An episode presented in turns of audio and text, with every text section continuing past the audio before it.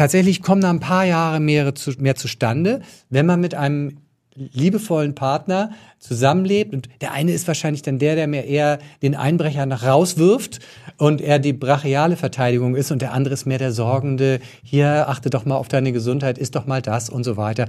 Und das äh, äh, brauchen Männer, weil Männer da erhebliche Defizite haben, was ihnen im Vergleich zur Frau vier, fünf Jahre, wir reden hier vom halben Jahrzehnt fast, einfach klaut. Dr. Matthias Riedel. Gesünder Leben mit dem aus dem TV bekannten Ernährungsdoc und Elisabeth Jessen. Herzlich willkommen, liebe Zuhörer. Und ich sage das deshalb heute so explizit, weil ähm, natürlich, liebe Zuhörerinnen, ihr seid mir genauso willkommen, aber wer heute ein Zuhörer ist und keine Frau an seiner Seite, der hat es einfach ein bisschen schlechter. Und das erklären wir euch gleich, warum. Wir, das bin wieder ich, Elisabeth Jessen und Dr. Matthias Riedel bei mir im Studium. Herzlich willkommen. Ja, moin. Dr. Riedel ist ärztlicher Direktor des Medikum Hamburg, Ernährungsdoc, Chefredakteur der Zeitschrift Ist sich gesund und er hat auch die App My Food Doctor entwickelt und er wird mit mir heute darüber sprechen, warum die Lebenserwartung von Männern in Deutschland so besonders gering ist und warum man so viel besser dran ist, wenn man eine Partnerin an seiner Seite hat. Ob nun verheiratet, ob Mann oder Frau, Hauptsache man ist nicht alleine, weil dann lebt man nämlich offenbar sehr viel gesünder. Das ist so, ja. Das ist statistisch gut nachgewiesen. Sollen wir da gleich einhaken? Ja. Ja. Also einmal muss man sagen, sind wir äh, Menschen soziale Wesen und äh, wir, wir sind, wir sind, wir fühlen uns nur in Gemeinschaft wohl und ausgestoßen worden zu sein oder ausgestoßen zu werden, bedeutete in der Entwicklungsgeschichte der Menschen immer der rasche Tod. Die Gemeinschaft zu verlieren ist das Ende, weil wir sind auf Gemeinschaft angewiesen und ähm, wir teilen Essen, wir jagen zusammen, wir sammeln zusammen, wir schützen uns gegenseitig. Wer außerhalb der Gemeinschaft war, war eigentlich schon tot.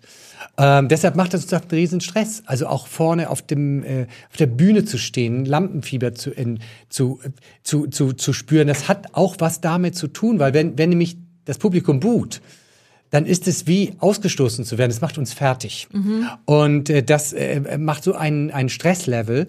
Und jetzt mal zurück nochmal zur Partnerschaft, ob jetzt ähm, äh, gleichgeschlechtlich oder getränklich ist, völlig egal. Aber ich glaube, das weiß jeder auch so, wenn er mal so guckt, es gibt so Paare, da gibt es, der eine ist äh, so ein bisschen der Fürsorglichere, der, der steht dann noch häufiger in der Küche. Mhm. Das ist so. Und, und der andere eben weniger. Äh, und da, das ist bei Männern und Männer- und Frauenbeziehungen häufig leider immer noch die Frau. Ähm, bei ähm, gleichgeschlechtlichen Paaren ist das dann zufälligerweise der eine oder der andere. Aber tatsächlich kommen da ein paar Jahre mehr, zu, mehr zustande, wenn man mit einem liebevollen Partner zusammenlebt und der eine ist wahrscheinlich dann der, der mir eher den Einbrecher nach rauswirft und er die brachiale Verteidigung ist und der andere ist mehr der Sorgende, hier achte doch mal auf deine Gesundheit, ist doch mal das und so weiter. Und das äh, äh, brauchen Männer, weil Männer da erhebliche Defizite haben, was ihnen im Vergleich zur Frau vier, fünf Jahre, wir reden hier vom halben Jahrzehnt fast, einfach klaut. Und, da, und dass das in Deutschland eben auch noch ein ganz besonderes Problem ist äh, da müssen wir auch noch drüber reden. Darüber wollen wir auf jeden Fall reden und ihr kriegt natürlich auch wieder die Auflösung eines Ernährungsmythos heute. Wir beantworten wieder Hörerinnen und Hörerfragen und am Schluss gibt es natürlich auch ein gutes Rezept. Ja, wie ist denn die Lebenserwartung in Deutschland bei Männern? Wie ist sie bei Frauen, wie ist sie bei Männern und warum ähm, ja, Warum wir reden ist sie so schlecht? Bei ja. Männern so um und bei 78 Jahre. Ja. Bei Frauen sind es dann vier, fünf Jahre mehr, äh, 83. Äh, nach den WHO-Daten sind immer unterschiedlich, in welche Statistik man da guckt. Aber das ist äh, im Prinzip äh, Fakt. Und wir Männer ähm, äh, liegen damit äh, im Bereich der westlichen Industrienation tatsächlich mit auf den letzten Plätzen. Wenn man da mal guckt, mal sind die Portugiesen, die portugiesischen Männer weiter hinten. Ähm, also wir sind sozusagen Hinterbänkler, also die Männer sind mhm. Hinterbänkler. Mhm. Die Frauen sind da ein bisschen besser, aber auch eher im letzten Drittel äh, in der Lebenserwartung ver verglichen mit anderen äh, hochentwickelten Ländern. Wer ist denn vorne? Äh, da sind äh, asiatische Länder äh, äh, beispielsweise ähm, und da sind auch noch vor uns äh, die, die Mittelmeerländer. Mhm. Und ähm, äh, muss mal gucken, wenn man jetzt da mal schaut, wo, wo leben besonders viele Hundertjährige, dann sind wir auf der Suche nach den sogenannten Blue Zones und die liegen komischerweise eben alle so im Gürtel äh, des, der etwas wärmeren Region. Haben also wir, am Meer. Äh, am Meer, ne? Blaue Zone am Meer. Okinawa, Sardinien, mhm. Loma Linda in Amerika, Nicaragua. Ähm, äh, das sind äh, äh Regionen, wo wir das Gemüse vom Feld essen, wo natürlich gegessen wird. Und das wirkt sich auch auf die Rate der Hundertjährigen aus. Und da sind wir tatsächlich, muss man sagen, nicht Weltmarktführer. Also wenn ein Portugiese eine Japanerin äh, zur Frau hat, dann ist er eigentlich ziemlich gut dran. Wie wird seine genau. Lebenserwartung nach oben? So ist es. Wenn jetzt Oder ein Deutscher natürlich auch. Genau, wir kennen aber die Statistik auch. Es ist so, wenn jetzt zum Beispiel der Japaner nach San Francisco zieht und er ernährt sich traditionell japanisch weiter, wenn er mhm. das vorher gemacht hat, ist es gut. Fängt er an, sich traditionell amerikanisch zu ernähren, gleicht sich seine Lebenserwartung ratzfatz an an äh, die amerikanische Lebenserwartung. Man kriegt dann äh, die Risiken mit durch das Essen und es zeigt nochmal deutlich, welche große Rolle auch das Essen dabei einfach spielt.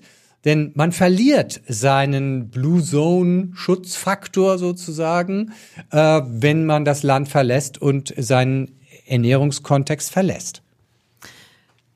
Wenn Sie jetzt mal so skizzieren könnten, welche Lebensweise haben Frauen in Deutschland, welche Lebensweise haben Männer? Wo unterscheidet sich, worin unterscheidet sich das am meisten? Ja, ähm, Männer ähm, schneiden äh, bei äh, vielen Erkrankungen ähm, einfach schlechter ab. Also Männer sind in der Pole Position, negativ jetzt, für Herzerkrankungen ganz weit vorne, für äh, Unfälle. Männer haben ein doppelt so hohes Risiko zu verunfallen. Und da muss man jetzt aber auch nochmal eine Lanze für die Männer brechen. Ja, das lesen wir ja auch im Hamburger Abendblatt nicht selten. Baugerüst zusammengefallen, mhm. sechs Arbeiter tot oder von der Leiter gefallen. Es ist einfach die Berufe. Also wir reden hier nicht von Verkehrsunfällen, ja, sondern, sondern, Unfällen generell ja, und da sind ja, Arbeitsunfälle natürlich genau, dann auch ein großer Part. Ist dann schlimm, wenn man dann liest, 25-jähriger, 16-jähriger Lehrling äh, mhm. unter Bauschutt, äh, Mauer eingestürzt. Mhm. Und das passiert nicht selten, das muss man mal sagen. Und, und man muss auch bedenken, dass alle großen Gebäude dieser Welt äh, auch immer auch äh, männliche Leichen unter sich begraben haben. Das ist immer passiert äh, und früher noch mehr als heute. Das muss man sagen, das ähm, ist nicht nur das Unfallrisiko im Beruf, es gibt ganz wenig Bombenentschärferinnen äh, und mhm. äh, ja, es ist so und und wir wissen auch, dass Bombenentschärfer tatsächlich ein kürzeres Leben. Es ist Stress, ja ähm, und ähm, also gefährliche Berufe sind häufiger auch bei Männern angesiedelt. Was man aber auch dazu sagen muss, dieser junge Raser ist dann meistens männlich. Mhm. Und hier muss man auch sagen, hier sind Männer Opfer ihres Testosterons und sie sind einfach risikofreudiger. Ja, sie, sie gehen Risiken ein, sie empfinden dann Thrill dabei. Und natürlich haben wir das immer gebraucht, wenn es darum ging, riskante Manöver zu machen, gefährliche Tiere zu jagen und das Fleisch nach Hause zu bringen. Oder aber die ganze, die ganze Gruppe vor Feinden zu, zu retten. Äh, äh, da ist diese Männlichkeit und dieses Testosteron absolut wichtig. Nur in unserer Gesellschaft ähm, spielt das nicht mehr so eine große mhm. Rolle. Ja, und dann wird es halt mit, äh, mit frisierten Autos ausgetragen und dann äh, plötzlich wickelt sich das Auto um den Fahnenmast. Das ist blöd. Dann muss man noch dazu sagen, dass wir, äh, dass Frauen ja zwei X-Chromosomen haben und das sichert die Frauen in puncto Immunsystem besser ab. Frauen sind da besser ausgestattet.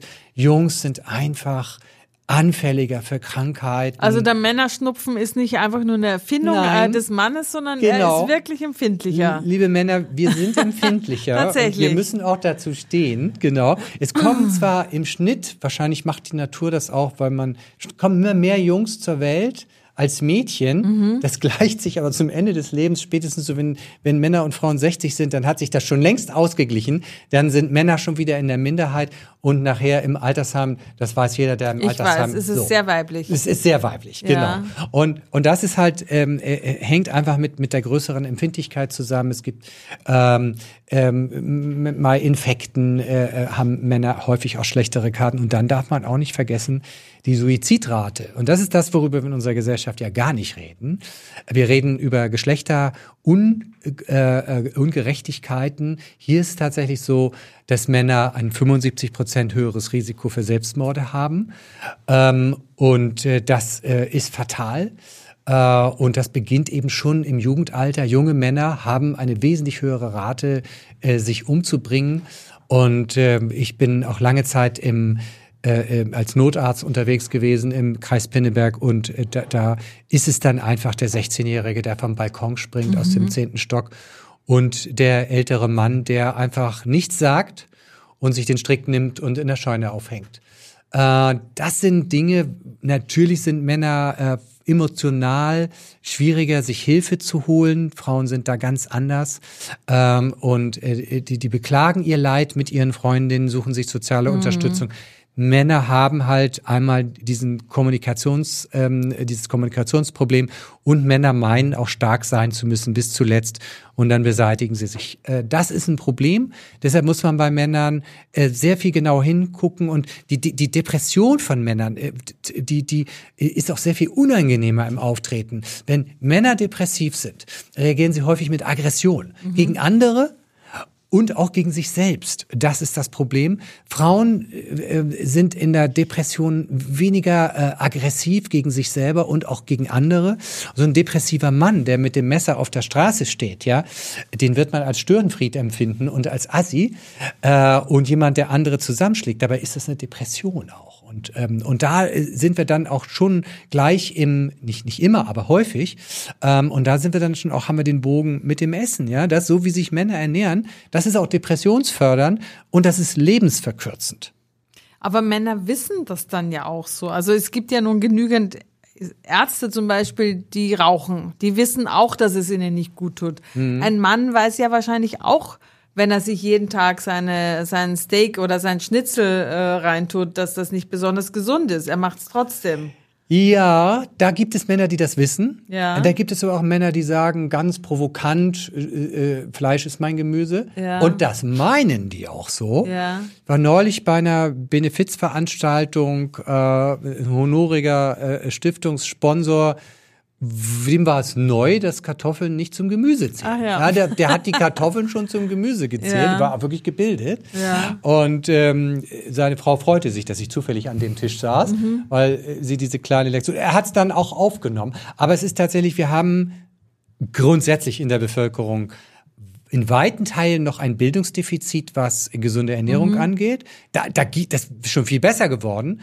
äh, Wir dem- arbeiten ja auch die ganze Zeit dran, Also dass es immer besser wird. Zehn Jahre Ernährungsdocs, NDR Ernährungsdocs und, und auch dieser Podcast, das bleibt, und, die, und über 50 Bücher, das bleibt natürlich nicht ohne Folgen. Natürlich, es gibt jetzt schon so eine Ernährungsbildungsbürgerschicht, das merke ich wohl. Mit denen kann man auf Augenhöhe diskutieren. Ja, toll.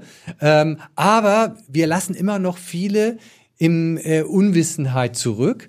Und das hat natürlich dann am Ende auch was mit Bildungsschichten zu tun. Je, je bildungsferner, das ist, und das zeigt sich auch in der Statistik in Deutschland, da ist die Lebenserwartung ganz klar mit dem Bildungsgrad auch verbunden. Und wir sehen auch, je bildungsferner äh, ein Mensch ist und auch ein Mann ist, desto eher stirbt er. Und zwar richtig beträchtlich. Und da, und da sehen wir, dass die, die Zahl der gesunden Lebensjahre eben weiter am Sinken ist in den letzten Jahren. Und äh, die Beziehung zu äh, Bildung, äh, nicht nur über Ernährung, aber allgemein auch die Möglichkeit, sich Bildung zu verschaffen und die Art zu ernähren, das korreliert einfach, leider. Jetzt äh, die Ausgangssituation war oder These war, wenn man einen Partner hat, dann lebt man gesünder und ist auch gesünder. Ja. Weil der Alltag ein bisschen reglementierter ist und, und weil man gemeinsam ist, was, was, Ja, wie lässt sich das, denn so erklären? sind mehrere Aspekte. Äh, äh, Ein toller Partner, sage ich jetzt mal so, äh, ob männlich oder weiblich, ist bietet Geborgenheit, es sinkt der Stresspegel, äh, wenig Cortison, äh, der Blutdruck sinkt, das kann man alles nachweisen. Äh, äh, das gibt übrigens, wenn dieser Partner doch nicht so toll ist und man eigentlich Dann treibt es einem den Puls hoch. sich, genau, sich eigentlich trennen sollte, ja. Ja. Aber halt dieses, dieses altruistische, ich kümmere mich um deine Gesundheit. Und ich habe es ganz häufig, das habe ich auch schon mal gesagt, wenn, wenn, wenn, wenn Paare zu mir kommen äh, und die Frau ist dabei, der Mann kommt zum Arzt zu mir und die Frau ist dabei, dann gibt es zwei Gründe. Der eine Grund ist, es läuft alles super, die Frau will einfach mal mit mir auch mal sprechen, weil sie mich aus dem Fernsehen kennt, es ist alles gut. Das merke ich aber sehr schnell, in welche Richtung das geht, weil nämlich, wenn der Mann so ein Typ ist, den ich frage, läuft's? Ja. Sagt er, läuft, oder? Läuft. Und, Und die dann Frau sagt dann, jetzt sei doch mal ehrlich Genau. und sag doch mal, wie es Genau. dir wirklich geht, genau, oder? Das, das, die lässt ihm zwei Minuten und Ja. Mhm. dann schreitet sie ein und dann geht es los. Und dann, dann punktet sie ihn aber wirklich. Äh, Was und, alles schief läuft. Oh ja, und er gibt es dann so kleinlaut zu, Mhm. ist richtig. Und das ist genau dieser, dieser klassische, dieses Männer sich nicht fühlen. Mhm. Männer sind stark, unverletzlich. Und äh, äh, machen den großen Macker ähm, und äh, die Frau weiß um die die, die Mängel des des Mannes. Die erlebt weiß, sie ja jeden Tag. Die erlebt jeden Tag und die, die liebt ihn und und die möchte dann auch, dass er dass er dass er alt wird und also gesund alt wird und und da ist es auch so, da haben wir natürlich dann die Frauen haben in ihrer Ernährung höheren Gemüseanteil. Sie machen sich mehr Gedanken übers Essen. Sie essen weniger Fleisch. Wir haben mehr Vegetarierinnen daran. Wir haben mehr Veganer. Dieser pflanzliche Anteil ist bei Frauen einfach immer größer.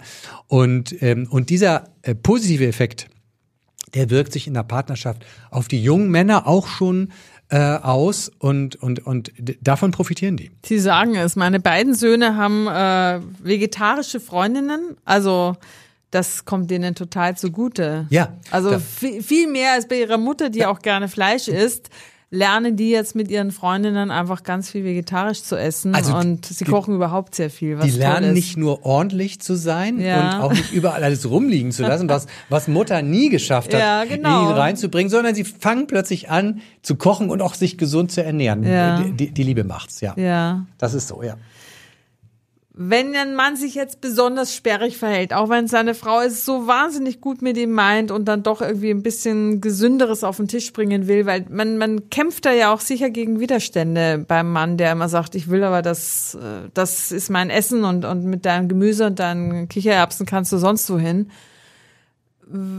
Wie soll sie es denn anfangen, um ihn so ein bisschen umzupolen? Also was, was würden Sie raten? So z- drei Tipps vielleicht, äh, womit man anfängt. Mhm. Ganz wichtig, nicht radikal sein. Ähm, wenn Veränderungen äh, in ihn, man muss die Männer mitnehmen, ja, ähm, und äh, ihnen nicht das Lied vorsingen von gesundem Gemüse. Das hat er schon mal gehört und findet das absolut unsexy, äh, dieses viele Gemüse. Sondern es ist wichtig, äh, den, den Männern äh, etwas zu präsentieren, was sie abholt, da wo sie sind. Klar, es ist so, Männer haben prozentuell einen höheren Eiweißbedarf. Der Eiweißbedarf ist für Männer existenziell körperbildender als bei Frauen. Das ist bei Männern so, dass mit weniger Muskulatur braucht man nur mal in die Fitnessclubs zu gehen. Warum sind die Männer da so, gerade wenn sie jung sind? Weil sie einfach Frauen imponieren wollen. Und die imponieren damit auch Frauen. Und Muskelmangel, ja, wenn ich zu wenig Eiweiß esse, dann habe ich auch eher einen Muskelmangel. Aber gut, viele Männer übertreiben jetzt auch damit, essen auch zu viel rotes Fleisch. Das wiederum macht dick und erhöht das Herz-Kreislauf-Risiko. Das ist ja auch ein Problem bei Männern. So, aber wie hole ich sie ab? Fleischmengen etwas reduzieren, ganz zart die Gemüsemengen erhöhen äh, und auch äh, die, die, die, die, das Gemüse so zubereiten, mit neuen Ideen kommen und die Männer dann einfach damit mal konfrontieren, das Gemecker auch einfach äh, ertragen. Wenn sie dann ihr kleines Stückchen Fleisch haben, ist dann auch gut. Aber zum Beispiel auch bei Buletten einfach mal dazu übergehen, äh, weniger ähm, Hack reinzutun. Ein, ein bisschen mehr Bohnen, Linsen mit rein, das Ganze toll würzen. Da haben wir in unseren äh, Kochbüchern auch viele Beispiele mit Johann Lafer auch eine, eine Serie gemacht, Medical Cuisine, mhm. wo wir die, die Lieblingsgerichte der Deutschen, äh, auch mit Schnitzel mal ganz anders, Schnitzel vegetarisch, ohne dass man äh, hinterher das Gefühl hat, mir fehlt was. Da erinnere ich an die Königsberger Klopse mit den Haferflocken, die genau. ich ja total in mein Repertoire aufgenommen habe, weil das so, weil die so wunderbar schmecken, aber ja. eben viel gesünder sind als die klassischen. Das merken die gar nee, nicht. Nee, das merkt ja? man nicht. Gar nicht so viel diskutieren, was da drin ist. Es gibt Königsberger Klopse fertig, ja. Und äh, wichtig ist, dass das Gemüse lecker ist. Man, mhm. Also die Gemüse einfach nur kochen und dann auf den Tisch stellen, das darf es nicht sein. Ähm, einmal schauen, äh, gibt es bestimmte Länder, äh, Essen, die, die, die der, der ja. Mann ganz, ganz gerne mag. Ja. Gerade das traditionell asiatische Essen mhm. kommt mit sehr wenig Fleisch aus, mhm. hat aber viel von diesem Umami-Geschmack. das, Stimmt. Das, das will man ja eigentlich mit Fleisch erzeugen. Mhm. Und Fleisch ist halt auch immer eine, eine billige Nummer. Äh, das ist so, ich habe da mein Steak, das wird gebraten, das kriegen Männer auch irgendwie immer noch hin ich sage jetzt mal Männer, das hat sich ja schon gewandelt. Wir ja. haben ganz viele junge Männer, die gucken äh, äh unsere Kochsendung, gucken NDR Ernährungsdocs und da, da tut sich was. Also das die benutzen ganz selbstverständlich Hülsenfrüchte. Ja, ich genau. habe das in meiner Küche nicht eingeführt, damals, als sie noch zu Hause lebten. Ja, hat die, nicht getraut, ne? Na, ich war, das war einfach relativ neu. Das ja. war ja noch nicht so ein ja. Thema irgendwie vor ein paar Jahren. Das hat eigentlich, äh, ist es in den letzten Jahren sehr viel stärker geworden.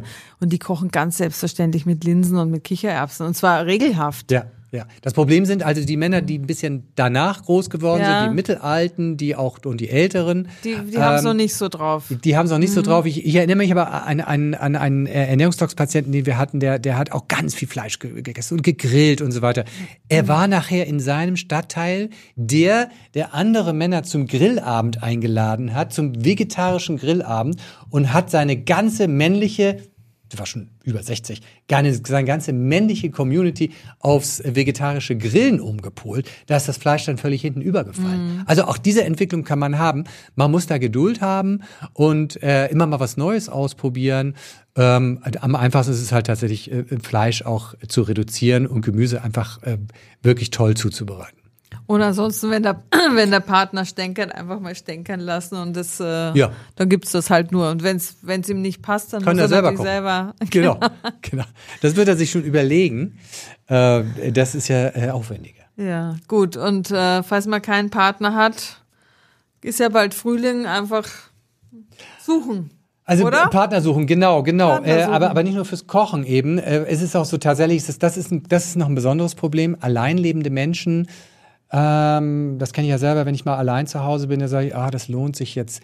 Das, diese Frage, es lohnt sich jetzt nicht für mich hier so ein Aufwand. Doch, es lohnt sich. Das finde ich auch. Das habe ich übrigens noch nie verstanden, wenn Leute sagen, nee, ich bin ja jetzt alleine zu Hause, äh, da koche ich mir nix. Ich bin es mir das, nicht wert. Was hat das denn mit dem anderen zu genau, tun? Ich, genau. ich möchte das doch auch gerne Richtig, essen. Also das genau. war mir, aber gut, ich koche auch gern. Das ist einfach, mir nicht zu viel. Dann einfach mehr kochen, ne?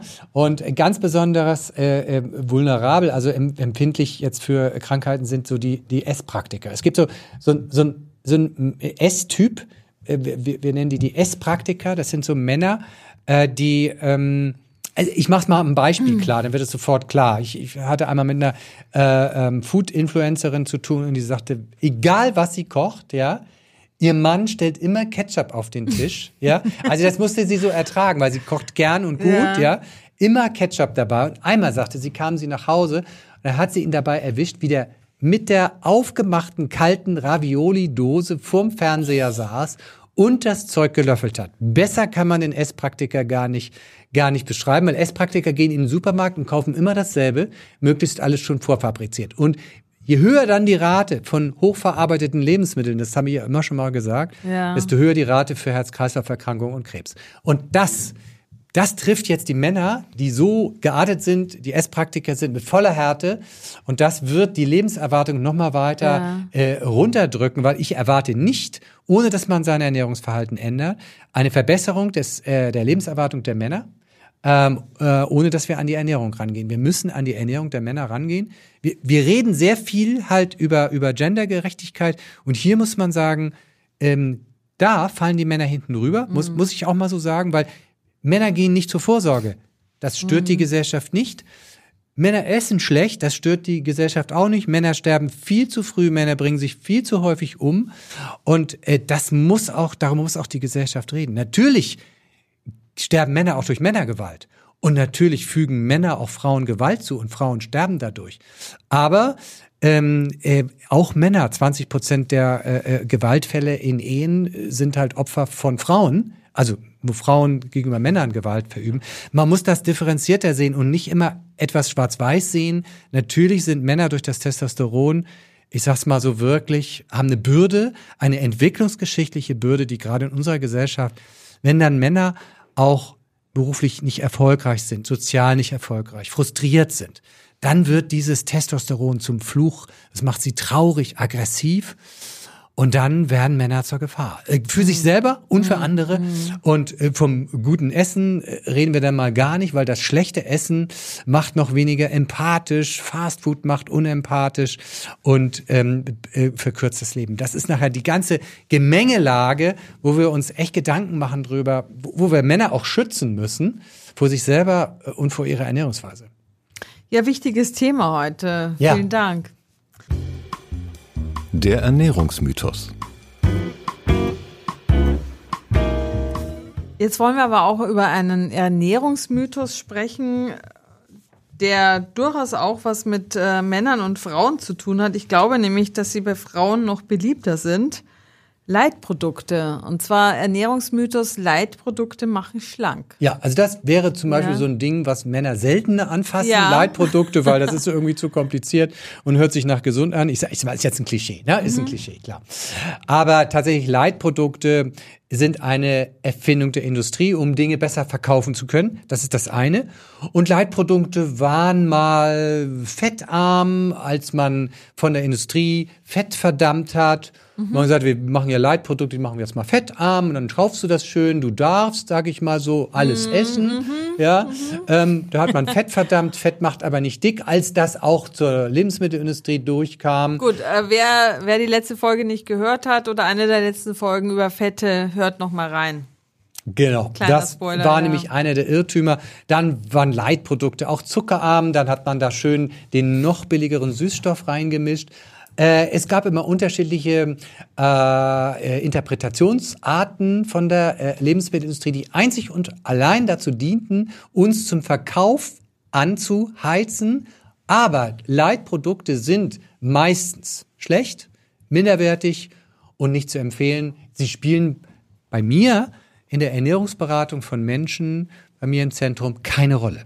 Äh, die stehen eher auf der Warnliste. Ja, ich habe aber den Eindruck, dass sie eher weniger geworden ja. sind, als es schon mal war. Richtig, weil nämlich die, die Aufklärungsarbeit und die Leute sind ja, ja. nicht doof. Ja? ja? Das ist so, die drehen die Produkte auch mal um ja. und fragen sich, was ist denn das was für eine Chemie? Ja. Oder, oder haben auch schon mal gehört, Süßstoffe sind doch gar nicht so gut, wie die Industrie das sagt.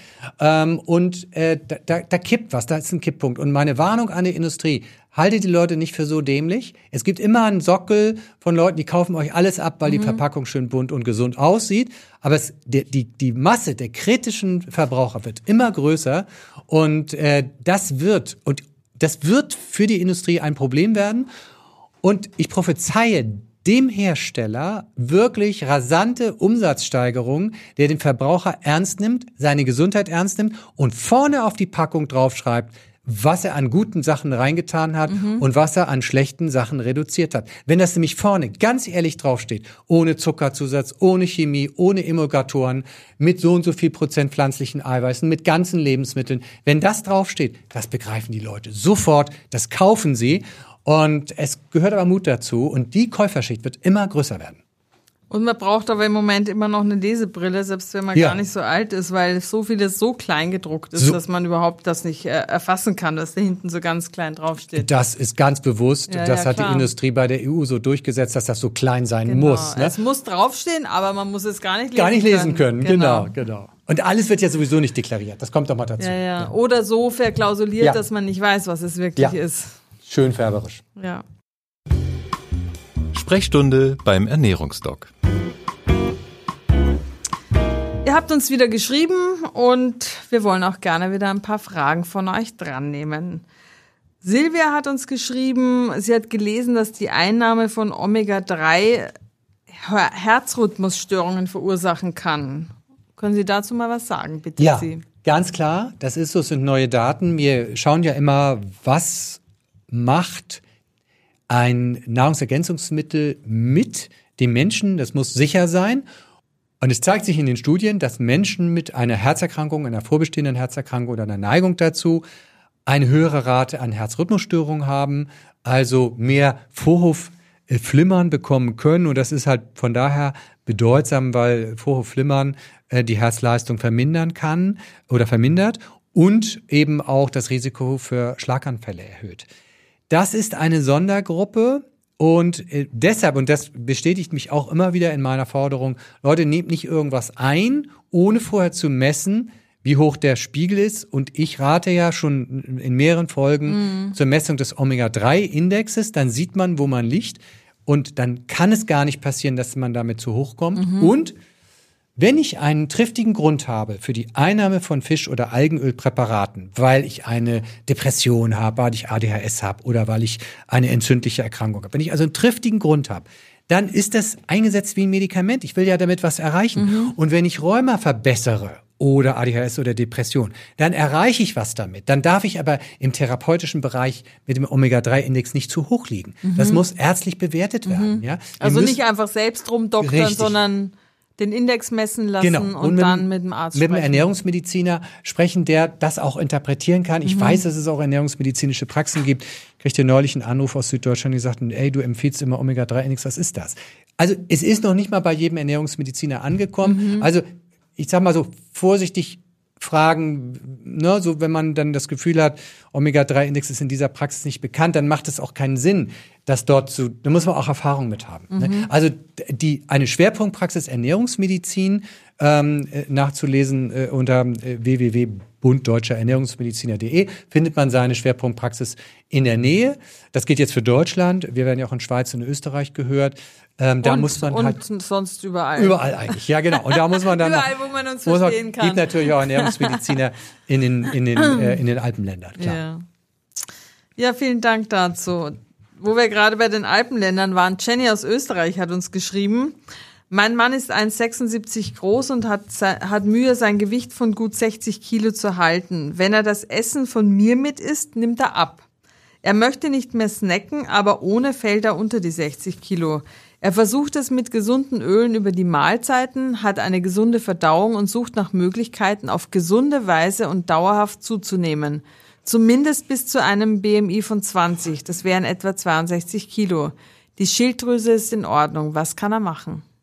Ja, also wenn man zu ähm, das, das Alter war jetzt nicht dabei, ne? Äh, doch, äh, nee. Nee, war nicht dabei. Recht, hat, hat sie nicht gesagt, nur das äh, die Aber, Größe. Also je älter wir werden, desto kritischer wird es im BMI unter 20 herumzulaufen. Dann, wenn, wenn wir mal krank werden, jetzt mit einer schweren Grippe, dann baut man sofort Muskulatur ab und wenn wir älter sind und sowieso einen geringeren Muskelmangel bauen haben, sie nicht wieder auf. dann bauen wir sie schlechter wieder auf und dann sind wir richtig klapprig, Sturzgefahr mhm. und all das mhm, Ganze. Mhm. Das heißt, Muskulatur ist für uns total wichtig. Also hier in diesem Fall, ich gehe mal davon aus, dass er gesund ist sonst. Äh, hier in diesem Fall muss man sehr, sehr genau darauf achten, stimmt die Kalorienmenge, die aufgenommen wird. Weil offenbar braucht dieser Mensch, ähm, der Mann von Jenny, Jenny, der braucht äh, einfach mehr, das ist ein schlechter Futterverwerter, ja. Der, der, wenn so er das ist, wie wir schon so, auch noch ein Low Gainer, also ja. der braucht viel Energie, um sein, seine, seine Körpermasse zu halten und ähm, müssen wir gucken, wenn er sich an der Ernährung einer Frau orientiert, die vielleicht auch hier ein bisschen weniger Eiweiß isst, dann ist er schlecht dran. Hier muss man schauen, ähm, der Eiweißbedarf bemisst sich eben nicht am aktuellen Gewicht, sondern an dem Normalgewicht. Das heißt, wir gehen mhm. mal davon aus, dass wir hier von, sagen wir mal ruhig 70 Kilo, dann ist sein Eiweißbedarf, in, in, wenn man so mittleren Alter ist, eher bei 80 Gramm. Die Frage ist, nimmt er 80 Gramm Eiweiß zu sich? Wahrscheinlich nicht. Und äh, hier ist es auch so, das ist also ein Mittel. Wir müssen die Eiweißmenge justieren. Also, hier muss also geguckt werden, stimmt die Kalorienaufnahme. Hier muss man tatsächlich mal über Kalorien stimmt die Energiemenge und die dann auch über fetthaltige Lebensmittel äh, auch versuchen äh, zu decken. Ähm, die Eiweißmenge muss stimmen. Äh, wenn sie zu niedrig ist, verliert man automatisch Muskulatur und wenn man zu wenig Energie zu sich nimmt, dann auch, weil der Körper Energie auch aus dem Abbau von Eiweiß bekommt. Und wenn wenig Fettmasse da ist, wo soll das denn hernehmen? Ne? Das heißt, also hier muss man ganz ins Detail gucken und ich würde schon sagen, ähm, drei, vier Mahlzeiten, auch mal ein Snack und versuchen die Mahlzeiten so üppig wie möglich gestal zu gestalten. Äh, äh, und äh, also hier muss ich wirklich sagen, tatsächlich mal, wenn man das nicht selber auf die Reihe kriegt, äh, was auch wirklich nicht leicht ist. Ähm, man kann zum Beispiel ähm, aber auch mal versuchen, Nüsse, selbstgemachte Shakes, auch mit Mandelmus ähm, äh, oder, oder äh, Nussmus äh, mit gemahlenen Haferflocken mal zwischendurch, um, um den Eiweiß- und Energiebedarf nochmal zu erhöhen. Sowas kann man versuchen. Aber hier in diesem Fall, das ist wirklich, da muss alles stimmen. Hier tatsächlich mal gucken, checken, stimmt das, ist alles richtig justiert. Einmal die Ernährung für ein paar Tage, eine Woche in die MyFoodDoctor App eingeben. Da kriegt man dann am Ende eine Bilanz und kriegt ganz klar dokumentiert, wo hat's gefehlt. Und wenn man das nicht allein auf die Reihe kriegt, würde ich schon sagen, einmal in eine Schwerpunktpraxis Ernährungsmedizin gehen.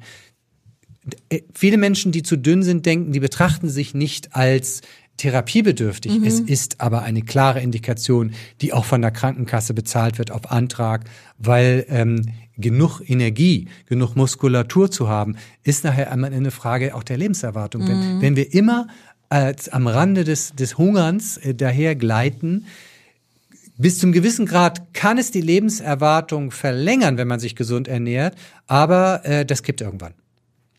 Also bevor er verhungert, ähm, sollte er sich dringend, äh, sollte er dringend was ändern. Ja. Philipp hat uns geschrieben, also das ist eine Frage, die in eine andere Richtung geht. Ähm, er sagt, ich treibe äh, mehr Sport als früher. Ich habe äh, vor einem halben Jahr meine Ernährung größtenteils umgestellt, bewege mich im Allgemeinen mehr. Es läuft alles super. Ich bin zufrieden und fühle mich wohl. Ich habe vorher 110 Kilo gewogen und bin aktuell bei 97. 90 ist mein Ziel und das werde ich auch schaffen. Nun zu meiner Frage. Es wurde ja schon oft berichtet, dass mein Körper in meinem Fall die 110 Kilo weiterhin als Ziel gespeichert hat. Er will also wieder auf 110 Kilo. Angenommen, ich habe in fünf Monaten meine 90 Kilo erreicht, steuert dann der Körper lebenslänglich diese 110 Kilo an oder lässt das bereits im Laufe von Monaten nach oder von wenigen Jahren? Nein, leider nicht. Das, das ist wieder unser Zielgewicht, genau. von dem wir schon mal gesprochen genau. haben. Aber erklären Sie es das Genau, Solvert-Theorie ist ja. die, dass der Körper das jemals erreichte Höchstgewicht als einen tollen erreichten Rekord ansieht und denkt, na klasse, je mehr, desto besser, dann verhungerst du nicht. Ja. Das ist halt das Prinzip. Das ist unser Urprinzip. Das funktioniert auch noch so. Das heißt, von Philipp ist der Sollwert 110 Kilo. Und wenn er 111 gewogen hätte, wäre es 111. Und was wir bisher wissen, weil wir sind ja noch nicht so lange äh, übergewichtig in Deutschland, ja, mhm. oder zumindest die Studienlage ist erst in den letzten Jahren angewachsen. Wir wissen, dass bisher über mehrere Jahre äh, dieser der Hormonspiegel dann immer danach trachtet, wieder diese dieses neue dieses alte Sollwertgewicht zu erreichen. Also hier wäre es die 110 Kilo. Philipp, man kann davon ausgehen, ja, dein Körper sieht 110 Kilo weiterhin. Das sind ja erst ein paar Monate her mhm. und wahrscheinlich auch noch einige Jahre lang als erwünschenswertes Ziel. Aber es gibt eben einen Trick, wie ich den Körper ähm, daran hindern kann, äh, und das hat er ja auch gemacht, ähm, wenn ich Dinge esse, die mich sehr, sehr satt machen, und das ist eben Eiweiß und auch Magenfüllung durch viel Gemüse. Wenn ich Dinge esse, die viel, die mich sehr satt machen, dann trickse ich diese hungermachenden Hormone aus. Weil die, dieses Erreichen des Zielwerts funktioniert ja darüber, dass der Körper sagt, okay, ich wiege 90 Kilo, Sollwert ist 110, jetzt schütte ich mal hungermachende Hormone Weil aus. Jetzt will ich was zu essen. Genau. Und Philipp ist ja jetzt schlau, sagt er, ja, ja, klar, diese hungermachenden Hormone, Grelin und so, die unterdrücke ich, indem ich mich einfach satt esse. Mit dem mhm. richtigen, so. Und dann fährt der Körper die natürlich, wenn wir satt sind, sind wir satt, ja. Äh, und, und damit hat er es ausgetrickst. Nur so tricksen wir das aus. Und die Hoffnung ist, das wissen wir noch nicht, wir müssen ein bisschen länger forschen. Die Hoffnung ist, dass nach ein paar Jahren tatsächlich das nachlässt. Ich gehe mal davon aus, dass sich das wieder runterstellt, aber den Beweis haben wir noch nicht. Das heißt, man muss, wenn man mal so einen hohen hohes Gewicht erreicht hat, was das soll, der Sollwert äh, ist, dann muss man zeitlebens danach, weil es ist sozusagen, wir müssen derzeit noch von einer Dauerschädigung ausgehen. Mhm. Ein hohes Gewicht macht eine Dauerschädigung im Sollwert, ja, müssen wir sagen, okay, du musst Zeit deines Lebens wirklich sattmachend essen. Und all der Kram, diese all der Fehler, die sich die anderen so leisten können, die gehen bei dir gar nicht mehr. Mhm. Ne? Okay. Aber das geht. Oh, ja. Danke, danke für die, für die positive Einschätzung zum Schluss. Das Rezept. Verordnet von Dr. Riedel. Jetzt haben wir aber noch mal zum Thema Sattessen äh, und äh, Männern, die wir jetzt nicht ganz umpolen wollen, haben wir jetzt noch ein gesundes Rezept, oder? Genau, also die erste Phase war ja, haben wir gesagt, reduziert die Fleischmenge, erhöht ja, die Gemüsemenge ja. und macht das Gemüse lecker. Die zweite Phase war äh, in Mischgerichten wie bei den Klopsen äh, oder auch bei den Buletten, da kann man äh, Pflanzen mit reinmischen, Gemüse mit reinmischen, Pilze, Bohnen und so weiter. So und irgendwann kommt dann nachher irgendwann mal tatsächlich das vegetarische Schnitzel. Mhm. Aber das ist die, das ist die dritte Stufe. Ich habe jetzt hier was mitgebracht für die erste Stufe. Wir können auch noch mal über die dritte Stufe noch mal reden. Aber die erste Stufe, ich habe was aus dem die neue Powerküche, die ich gemacht habe für ähm, tatsächlich mehr Kraft und Immunstärke und insbesondere mit Hinblick auch auf Erschöpfungssyndrome und Long-Covid. Also das, was wir hier an Rezepten entwickelt haben, geht in Richtung mehr Power, ja, das und, ist super, weil die Männer mit ihrem Männerschnupfen ja in diesen Wintermonaten durchaus leiden. Wenn, das wenn Männer richtig. kränkeln, ist das genau das Richtige. Es ist hart für die Frau. So ist es, ja. Also da müssen, müssen alle beide durch. Ja. Also Ofengemüse mit Zitronenhähnchen, das wäre jetzt hier äh, einmal äh, der Blick ins Buch. Wir sehen hier eine moderate Fleischmenge mhm. und weißes Fleisch ist schon mal besser als rotes Fleisch, weil rotes Fleisch hat halt weniger äh, gute Effekte auf unsere Arterien und aufs Gewicht und auf das Diabetesrisiko. Weißes Fleisch ist da besser. Das ist schon mal eine Verbesserung. Das ist hier Stufe 1.